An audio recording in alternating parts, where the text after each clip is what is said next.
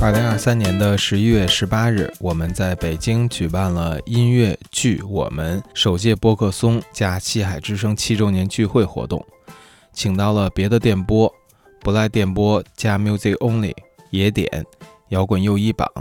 坏蛋调频、嘻哈公园、大内密谈七档播客进行了长达五个小时的播客松对谈，一起庆祝因为音乐的相聚。现在我们把经过修整剪辑过的现场录音内容，按照每个播客一段的形式，分成七条主题内容进行发布。您听到的是其中的一条，另外六条内容可以点开西海之声的节目列表，选择对应的内容进行收听。下面就让我们回到西海之声七周年的活动现场，请和我们一起在声音中相聚。他有请赵大宝，来有请赵大宝，不赖电波 Music Only 主播大宝，大宝请坐啊，哎，好请嘞，坐，请坐，请大宝先跟直播间里边的 Music Only 和不赖电波的朋友们先打一招呼吧。呃，大家好，我是大宝，我我也是坐了十几个小时的火车啊，前一我阵本儿来也在西海前一这阵儿群里在啊啊，对对对对吧，这都是 老群友。老听友啊，呃，大宝呢，呃，一七年就来过我们节目，当时我们疗养院第二期，对对吧对然后那个时候咱们还是刚开始做一些节目，刚开始想找一所些以人设做置访了谈，很多啊栏目，对对每一呃个栏目都有非常详细的规划。对，然后后来好像在咱们不赖电波是哪年成立的呀？二零二零年啊，啊，疫情那一年，疫情那一哎年，对对对，啊然，后。music 攻略的话会早一些，呃，嗯方台就方舟，方舟老方师台和嗯沙老师，二零一八年就开始做，呃，不来电波，对啊我会比我们早一呃，些，做做 music only，啊，做 music 攻略会比我对们早一些，对对对，其实好多朋友可能了解不赖电波是近这个几个月的月下，不赖电波一直在做月下的节目，是吧？大宝给大伙儿聊聊怎么赶上这大 IP，怎么怎么做啊的？对对，对啊其实我们做了两年月下，呃，二零二零年我们刚成立的时候，呃正好是第二季乐队的夏天，当时我们就想着说我们这个没什么。没什么人知道嘛，所以就聊一些我们熟悉的话题，然后正好就赶上当时这个第二季月下，然后就有了第一批这个呃朋友们嘛，有了第一批可能比较早的听众，然后接下来我们二零二一年吧，又聊了那个摩登天空和优酷做的这个《倒霉星球来的人》啊，嗯倒霉星。球来的 人，嗯，我们本来说以为我操走起来了，结果这个节目完全不行啊。然后到到今年的话，第三季月下，我们又算是这个也没什么别的热点话题，说实话，我们就还是聊一些我们熟悉的话题，呃，然后也请了一些这个嘉宾一起来聊一聊啊，就是就是这样，因为我们能蹭的热点其实。呃，其实不多，对对对，其实也不是特别多，就就是就是月下，我们节目主要靠别的节目火啊， 对，对，不赖电波呢，其实主播应该是两个人，另外一位主播是许晨儿，嗯然后这个熟悉北京摇滚乐场景的人，可能也会很熟悉许晨。对对对，就那个京圈滚直说的就是这 种人啊，就是这种人。嗯京圈儿滚直，现在一个一个就跟那京爷杨石什对么对的对，那京种。嗯圈滚直说就这种人。北京摇滚圈直男，那个你们二零二零年成立的时候是一个什么状态？当时许晨儿已经去日本了吗？还没有呢，那个时候还没想润。当时其实我早就想想做播客，这个播客有三个理论理论支持吧。嗯。呃，第一个理论支持呢，就是参加咱们新海之声的节 目，那是我那个第一次参加播客节目，叫这个播播客的初体验。嗯。啊，然后第二次呢是这个参加闲班电台。啊，闲当玩时电台，跟对跟，曹睿和小明。 那也是一个特别老牌儿的播客节目。啊，对对对，嗯就老牌没天津赚钱的播客节目。 然后那个呃，第二次是在他们他们那儿录了一场，我觉得哎这个体验很好，就是你有什么可以呃说什么很，很轻松。嗯，然后这是第二个理论支持，第三个理论支持呢是有一次我开车听《大内密谈》，嗯呃，象征在节目里说说做播客就好像。玩朋克音乐是一样的，呃，你什么事情都要自己来，你想做什么就做什么，你可以很坚持自己想做的事情。我觉得这个呃观点特别特别好，然后我觉得说那我也想做什么就做什么，但是我这个人特别拖延，就想了好好几年，包括中间我跟那个鲍勃今天也来了，我跟鲍勃说。说要做那个播客，然后说了两年我也没做，最后最后一天许晨呃，跟我说说咱们做个播客吧，我说行。他说那个，那咱们下周四就录。我说今天周日嘛，他说下周四就录。我说我没没设备啊，他说买去。我说我不不会不会剪呢。他说你看我这电脑是烟灰缸，根本剪不了，你学。我说好，然后就开始做了第一期这个播客，呃，录的是聊韩国的电影。啊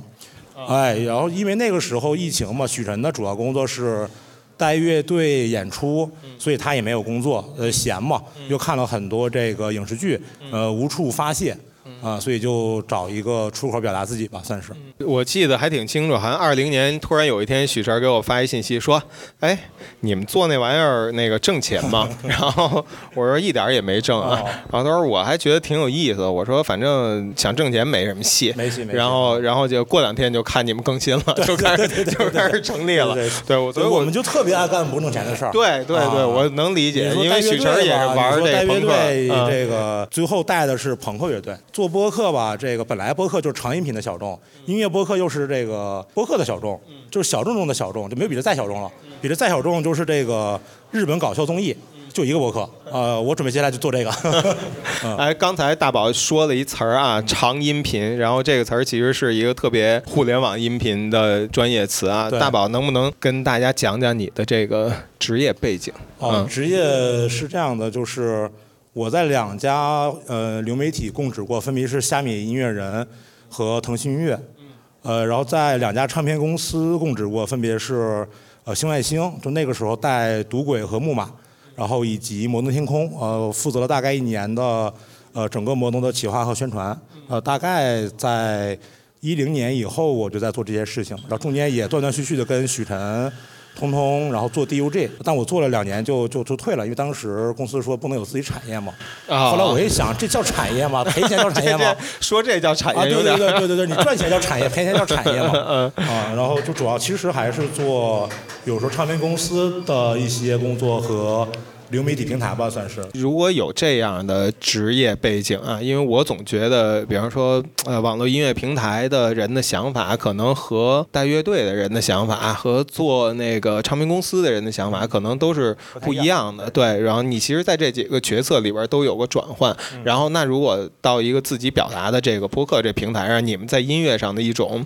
呃立场是什么？我们的立场就是，呃，怎么说呢？就是我觉得可能因为我工作的原因吧，所以可能呃，包括可能比如说像许晨，他的工作是带乐队，呃，做摇滚乐队。呃，方台的工作大家可能比较了解，之前是做电台主持人 EZFM 的 Music Matter，然后现在做那个周末变奏。嗯。呃，沙老师的本职工作呢，其实是做生命科学。嗯，呃，现在的主要工作是做上海的一家黑胶酒吧的主理人，并且致力于成为一个新的 DJ。嗯，啊、呃所以我们之间的这个可能角度什么都不太不太一样。对对对，相对来说，可能我的角度更，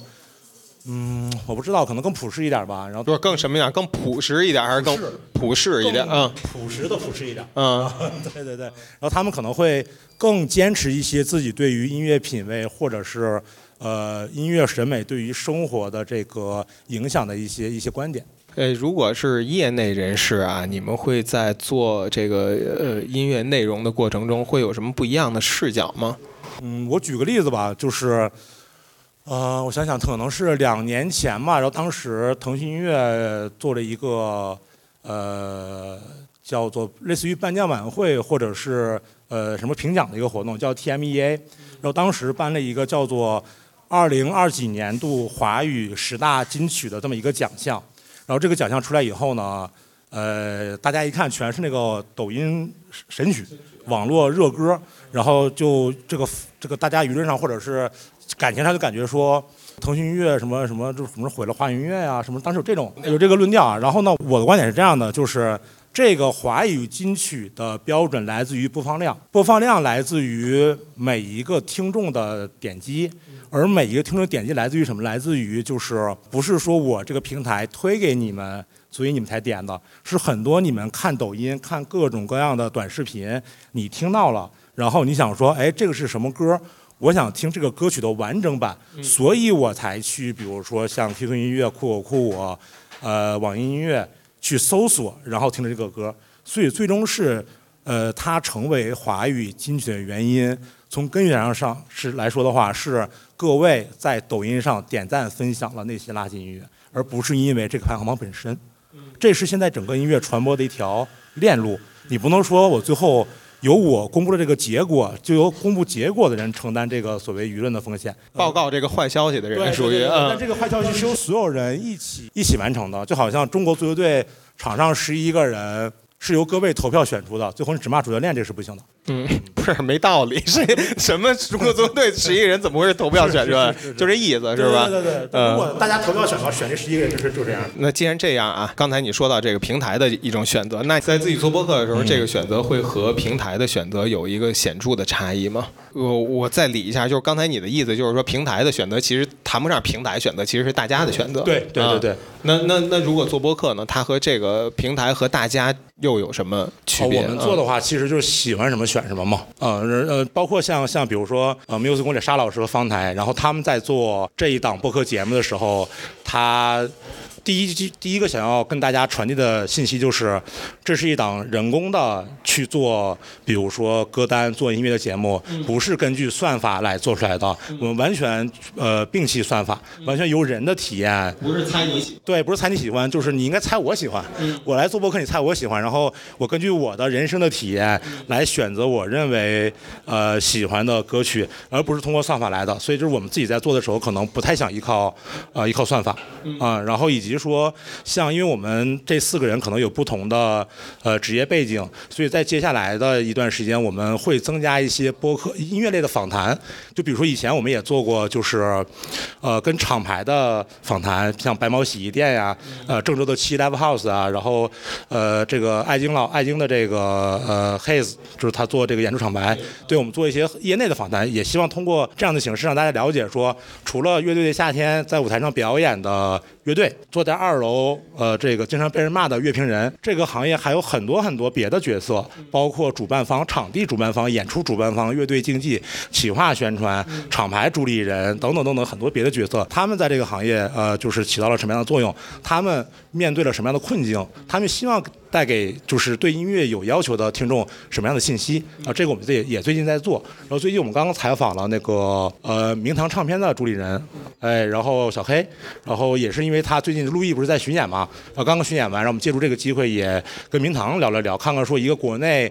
啊、现在应该现在是最知名的律动音乐厂牌，他在过去的十五年中大概是怎么做的？嗯，哎，我能不能这么理解？就是你们其实可以把这个音乐这个产业里面的可以挖出来的内容，就更更深挖一些行业里边的内容。比如说，以我们有音乐媒体背景，然后或者是我们站在这个听众这个角度，那我们就是音乐的消费者，我们来看看哪一首歌好听，最近音乐人有什么动态。然后你们其实会把视角更加朝向那个做这个事儿的这些人。对对对，就是我们可能想，至少在某一档节目中，更多的把音乐幕后的状态和人，呃，展现给听众，展现给朋友们，因为这个确实是你平时不太好、不太好看见的东西，而可能音乐媒体或者听众到他们耳中的时候，这些音乐就已经成了一个完整的、相对比较完整的一个一个文化产品了。可能对他的呃批评是审美审美层面的，但是在此之前是什么影响了这些审美？什么影响了你能看见、你能听见、你看不见、你听不见？是什么影响了？可能就是这几年，可能比如说呃有更多的厂牌在做 R&B，在做嘻哈，而做摇滚乐的可能厂牌比以前变少了。那为什么摇滚乐可能感觉说做了三年，呃乐队夏天会有人说？我把这些种子挖干净了，等等这些东西，是因为它后面有很多很多的这个幕后的原因和幕后的从业人员。那么这些我觉得可能可以方便大家更多了解，就是我们的所谓的华语音乐在发生什么、发生过什么和将要发生什么。哎，那这里边的故事有意思吗？因为大家一般会倾向于觉得啊，嗯你说点外边的事儿还比较有意思，你说业内的事儿，那就是业内的人才关心了啊、这那这里边有有意思的故事吗？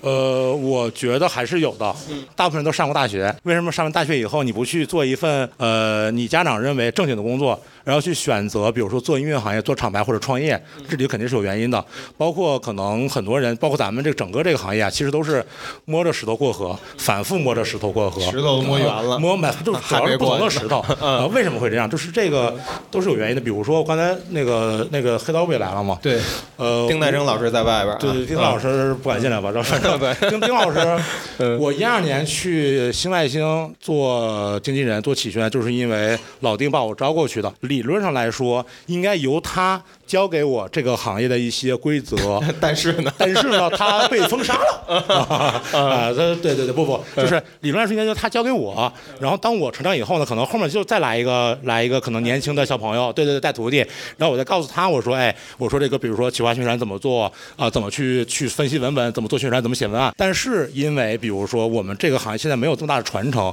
可能丁老师传给我，没了，我不干了，没了。丁老师被封杀 了，对不对？这这一针儿就断那了，就断了，这一针就断了，对不对？然后包括像那个，比如说可能有了抖音以后，很多宣传方法，这个这个呃企划手段也也变了。嗯，啊，这个这个特别像什么？这个特别像就是我之前举过一个例子，就是以前有一个乐队叫 Germs，就是美国的一个硬核乐队。然后 Germs 主唱叫那个 Davy Crush。Davy Crush 年轻的时候呢，他说他规划自己人生，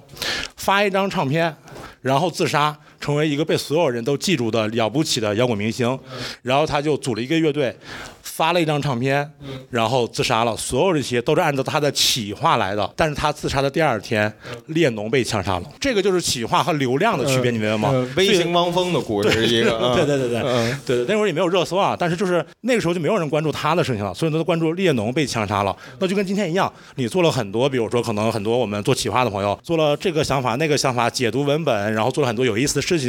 做了好看的封面，让你去猜这个封面中间的一些一些细节，然后你就拿一个手机刷危险危险危险什么的，那就没有人看这个东西啊，所以就是这个就是特别典型的一个，比如说流量和企划之间的这个影响，嗯，哎，那你们做月下算流量算企划啊？ 我们做月下算蹭流量的企划。蹭流量企对划？对对对，我嗯我这一季做的时候，我还觉得说，我说我们这播放量怎么这个就还行啊，对不对？就就不算是特别厉害。然后我就翻了一下二零二零年我们做的节目，呃，确实比之前还是好的。嗯，啊，确实比之前还是好的。嗯嗯嗯，播客还是有发展，要不怎么能说最后几集请刘亮子来这节目嘛？之前来都不来，后来加我那个小号说，大哥我加下群，对，大哥嗯是给我加群，对，加个群，对对对。那个嗯不赖电波在这个月下期间，那个嘉嘉宾咖位，呃对，然后哦就是基本上七期都是小宇宙锋芒榜前三，对然后呢，到这个最后一期的时候，我记得嘉宾是丁奈生跟李志明，对对对两位老师，对对吧？对对到了对第二期是丁奈生，对啊，一路到了这第三个期就是你吗？ 一路不是不是不是，一一路我过关我都是斩跟将人说，我说刘洋子来了，嗯你说你们不来不合适。他说啊，刘洋子不来，那我也得来 呀。啊，别别别别别！ 那哎，我我啊现在想问啊啊，而且不赖电波刚刚庆祝了他们这个第100期第一百期，对对嗯啊，然后这个路过了一百期啊，这个月下被蹭的这个流量也播完了，播完了呃，然后之后如果今天才开始关注不赖电波的人，嗯将来会在你们那儿听到什么东西？你们可以先听前两年的，呃 你们可以先听前两年的那个月下的节目和倒霉星球来的人，嗯确实精彩啊，确实精彩。呃，有很多名场面嗯啊，那比如说这个那鲍勃不在那儿了吗？我们录倒霉星球来的人，嗯鲍勃说蛙师坏话，刚说完啪就打了一个雷。那啊，这种名场面都是都是都是 有的，就录进来了吗？录进来，这录雷进来了。哎，哎现在谁也不敢说挖屎坏话啊！ 哎，然后，然后嗯这个这个，如果从今天开始了解我们，您又不想听之前的这个音乐的节目，你会听到什么呢？第一呢，你会在不来电波听到关于影视剧的一些分享和闲聊。我们刚刚发了那个《凡城之下》，嗯啊，然后就这种影视剧，我们会根据自己的经验，结合生活，聊一些能聊的和不能聊的。然后另外的话呢，会在 Music Only 就是不赖音乐，呃，听到就是音乐人的访谈，呃，还有一些这个我们自己准备的歌单，比如说我们有一个目前在做的系列叫葬礼歌单，嗯呃，因为我们之前在有一期做播录播课的时候，嗯当时看到推送说那个坂本龙一先生去世了嘛，后来也知道说他在 Spotify 上呃就是做了自己的一个葬礼歌单，由此我们想说，那我们虽然是普通人，嗯我们。也也应该有葬礼对吧？ 那我们也值得为自己做一个我歌们单。这追悼嗯会还开不开？对对，我们知道会也得开，是不是？虽然不是八宝山，虽然也不是十里啊嗯，送是吧？呃也也也得有人送是吧？所以呢，就是我们想说，至少我们把自己歌单给给做出来，哎，所以我们就做了一个葬礼歌单系列，先从。周围的这些朋友，嗯呃，先葬罢了他们先先葬葬起他们来，先葬起来，嗯葬哎爱然后啊慢慢的去葬别人。嗯对对对，上期是艾老师，就是 葬爱，葬爱，爱葬爱爱，对葬爱，对嗯， 为爱判决 终身孤寂。对对对对对。哎，那这个葬礼歌单里边会有什么？就它和比如说我推荐你一个我近期的歌单和葬礼歌单的终极区别是什么？终极区别是，当面对死亡的时候，其实选歌每一个人都很犹豫。就是我们大概录了五六期吧，每一个人在选歌的时候都会反复推倒重建，反复推倒重建自己这五首歌的歌单啊，一共就五首，就五首歌，录三个小时这节目，对对啊对，对 就五首歌。嗯呃，你你让你选五首也不行啊，对不对？你葬礼没那么长时间，付不起这钱，主要是，就五首歌你去选，几乎每个人啊有一首歌或者两首歌，可能我一定要选，剩下四首歌他会反复反复的重新选，反复反复的重新选，而且在选的时候可能在想，就他用这个歌来概括自己的一生啊，这是第一。第二，根据人的性格不一样，呃，比如说许晨这个性格就是比较比较比较比较好场面，比较社交型人格，他就希望自己的葬礼啊，就是喝起来，大家吃好喝好啊、就是这种感觉。呃，像这个方台呢，可能就比较比较悠扬。有有听友留言说，听到这歌就哭了。我说又不是你死你哭什么，对不对？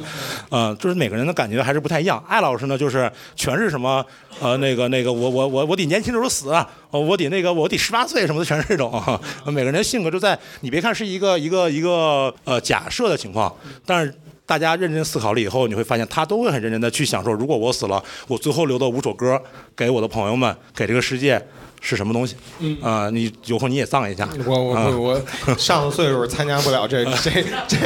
这类的活动，上岁数才嗯参加呢哎不是年轻时候哦不太在，我上了岁数真是有感觉点不吉利是吗有点不太想参加哦啊，千万别叫我 啊！刚才大宝说了几点，不赖电波加 Music Only，其实一共有应该是四个到五个常任主播，对大宝、许晨、方舟老师方舟、莎莎莎莎老师对和艾晶老爱师听，，对他然们后会还有徐姐，徐姐是一个职业的编剧，呃，然后我一直说，我说徐姐，你跟大家说说你都编的什么剧？你不职业编剧吗？她说录你们这节目太危险了，怕以后那个被粉丝投诉下架，就不敢说。等于你们的主播其实有比较多，然后会有一个灵活的组合，是吧有灵活有灵活组合，有灵活组合，哎，这包括之前鲍勃不也不也总来吗？被我封杀了。对 对，鲍勃进了那个不赖电波的群，然后老在里边发别的电波的那个对对对节目链接上网说我说我说 你你啊，什么我说我给你封杀 了对，你反省反省。对啊， 我觉得在你们的那个月下的节目里边儿，特别能看出来几个主持人的不同的性格。嗯因为我给大家介绍一下不赖电波做月下的节目，它是这么一个过程。嗯把自个儿也当成那个 在现场，对对对然后对对按那个节目顺序放歌，放歌放完一首歌，大家打分儿，对，打完分儿，然后打完分儿要说自己为什么打分儿，对为什么这么打，对，为什么打的这是高的，为什么打的这是低的，对对对对然后等于说每个人挨个儿跟那个那个大学毕业那个那个那什么似的，导师在那儿。